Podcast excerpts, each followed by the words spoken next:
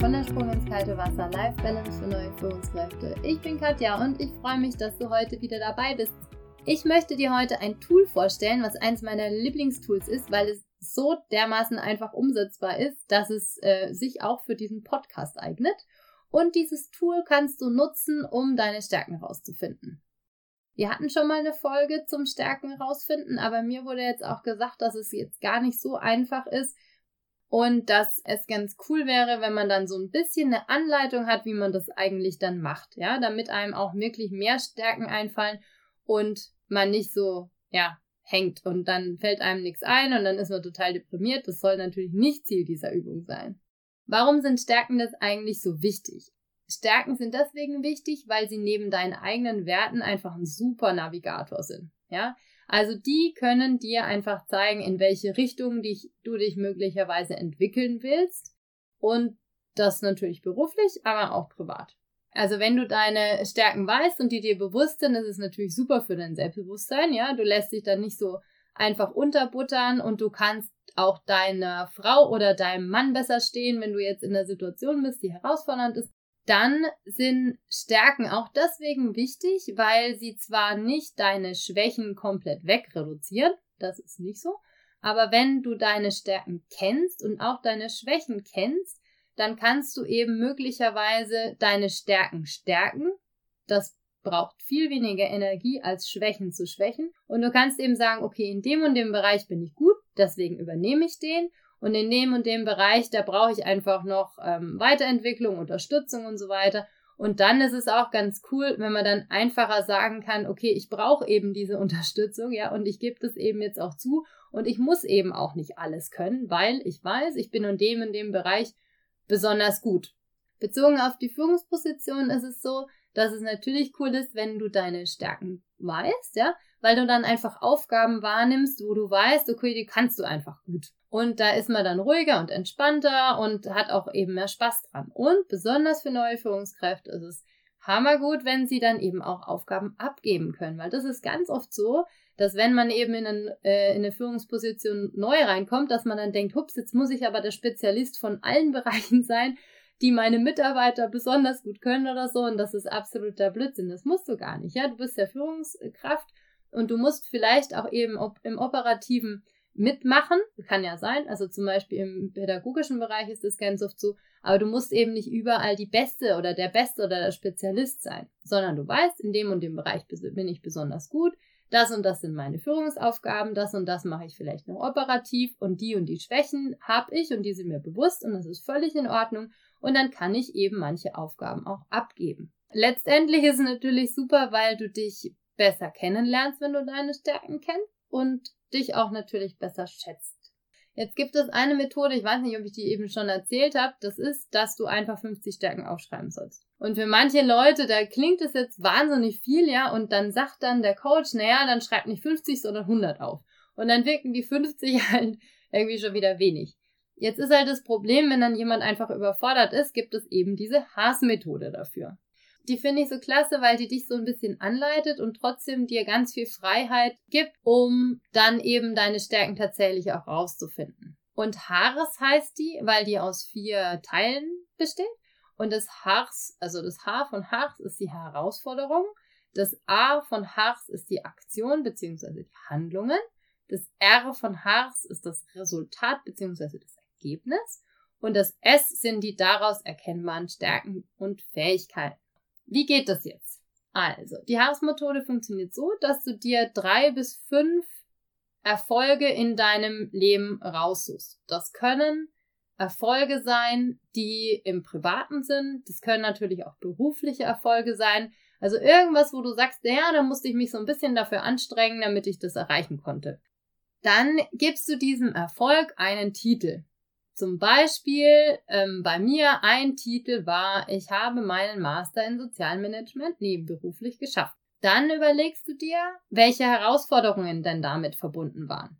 Also oder welche Herausforderung. Da zum Beispiel ist jetzt meine Herausforderung dabei gewesen, dass ich das nebenberuflich gemacht habe, neben einer 40-Stunden-Stelle und dass ich eben am Wochenende studieren musste oder studiert habe bei einem äh, relativ stressigen Job in der Zeit. Was sind denn jetzt die Handlungen da gewesen, die damit diese Herausforderungen verbunden waren? Und da schreibst du einfach auf, welche Aktionen denn nötig waren, um diese Herausforderungen zu meistern.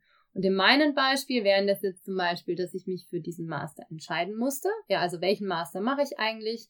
Dann musste ich mich dafür anmelden, dann habe ich das mit meinem Arbeitgeber abgesprochen, dann habe ich verhandelt, ob ich denn dafür möglicherweise irgendwie flexibel Überstunden abbauen kann oder sogar Tage geschenkt bekommen, dass ich meine Hausarbeiten geschrieben habe, meine Masterarbeit geschrieben habe und dass ich eben auch das Gelernte in den Arbeitsalltag integriert habe. Das ist auch noch relativ einfach, glaube ich.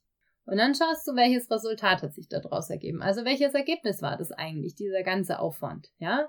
Und bei mir war es eben dann ein international anerkannter Studienabschluss. Wenn du dir das jetzt einfach alles überlegt hast, dann erkennst du wahrscheinlich daraus Stärken, die dir möglicherweise so jetzt nicht eingefallen wären. Und bei dem Beispiel wäre es eben, dass ich zum Beispiel viel praktisches Wissen für den Arbeitsalltag generiert habe, dass ich ähm, ohne dieses Studium die Außenstellen, die ich damals betreut habe, nicht so gut aufgebaut hätte und ähm, dass ich den Austausch mit den Kommilitonen klasse fand, ja, dass das ganz wichtig war. Das hat mir aber auch sehr viel Selbstreflexion über mich selber gebracht, über, über meine Arbeitsweise zum Beispiel. Das kannst du dir jetzt einfach überlegen. Welche Stärken hast du denn aus diesem Erfolg für dich gezogen? Und dann hast du das eigentlich super durchdekliniert.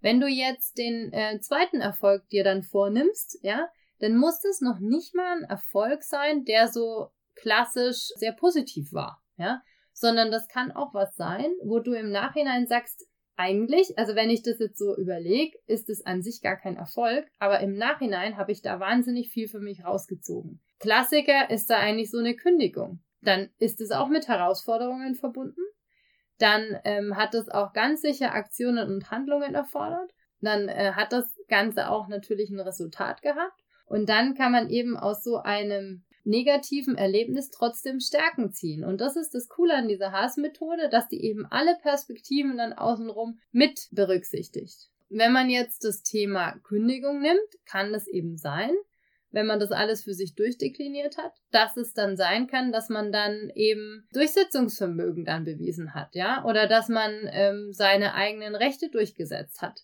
Oder dass man auch einfach aus dieser schwierigen Situation das Beste gemacht hat, dass man das als Neustart gesehen hat für sich selber, um dann eben zu überlegen, was will man beruflich einfach machen. Solche Sachen. Dass man ähm, neue Ideen bekommen hat oder dass man sich einfach einen tollen Urlaub gegönnt hat, weil man sich dann belohnt hat und weil man einfach gedacht hat, Mai, also jetzt habe ich so viel gearbeitet, jetzt mache ich halt einfach mal ein bisschen Pause und im Nachhinein hat es einem total gut getan. Das war jetzt alles beruflich, was natürlich auch sein kann, dass das eben private Themen sind. Also, dass du zum Beispiel dich dazu entschieden hast, mit deinem Partner zusammenzuziehen oder dass du dich entschieden hast, einen, einen Freund zu unterstützen ja, oder dass du dich dafür entschieden hast, eine, eine Familie zu gründen und so weiter und so weiter. Also da fallen dir bestimmt wahnsinnig viele Sachen dann ein. Und diese ganzen Sachen, da guckst du dir einfach eben, wie ich vorhin schon gesagt habe, die drei bis fünf größten Erfolge raus und deklinierst die für dich durch.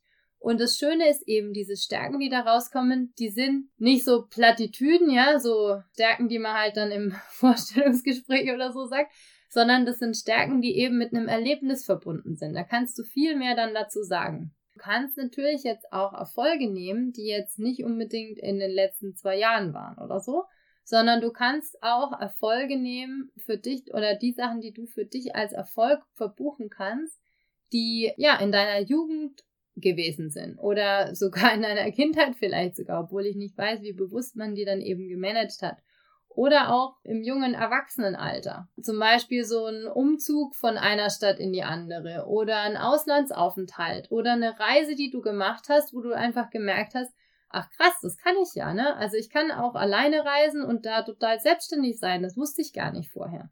Also alle Dinge, wo du sagst, da hast du im Nachhinein, im Endeffekt einen positiven Nutzen draus ziehen können, auch wenn das möglicherweise sogar eben eine schwierige Situation eher gewesen ist. Dann war das jetzt eine kleine Folge über die Stärken und einfach eine Methode, die ich total gern mag. Wenn du jetzt natürlich Fragen dazu hast oder wenn das jetzt für dich einfach zu kryptisch war, dann frag natürlich gerne nach. Du kannst mir schreiben auf mail at mindstone-coaching.de. Das ist gar kein Problem. Du kannst mir auch auf Facebook und äh, LinkedIn und so weiter schreiben. Und dann erkläre ich das gerne auch nochmal oder einfach Kommentare da lassen. Was mir noch super recht wäre, wäre, wenn du mir eine Bewertung hinterlässt auf iTunes oder Castbox oder wo auch immer du diesen Podcast hörst und den gerne auch teilst. Ja, und dann freue ich mich einfach, wenn du das nächste Mal wieder dabei bist, wenn es heißt, der Sprung ins kalte Wasser Life Balance für neue Führungskräfte. Ich wünsche dir einen wunderschönen Tag. Mach's gut, bis bald. Tschüss.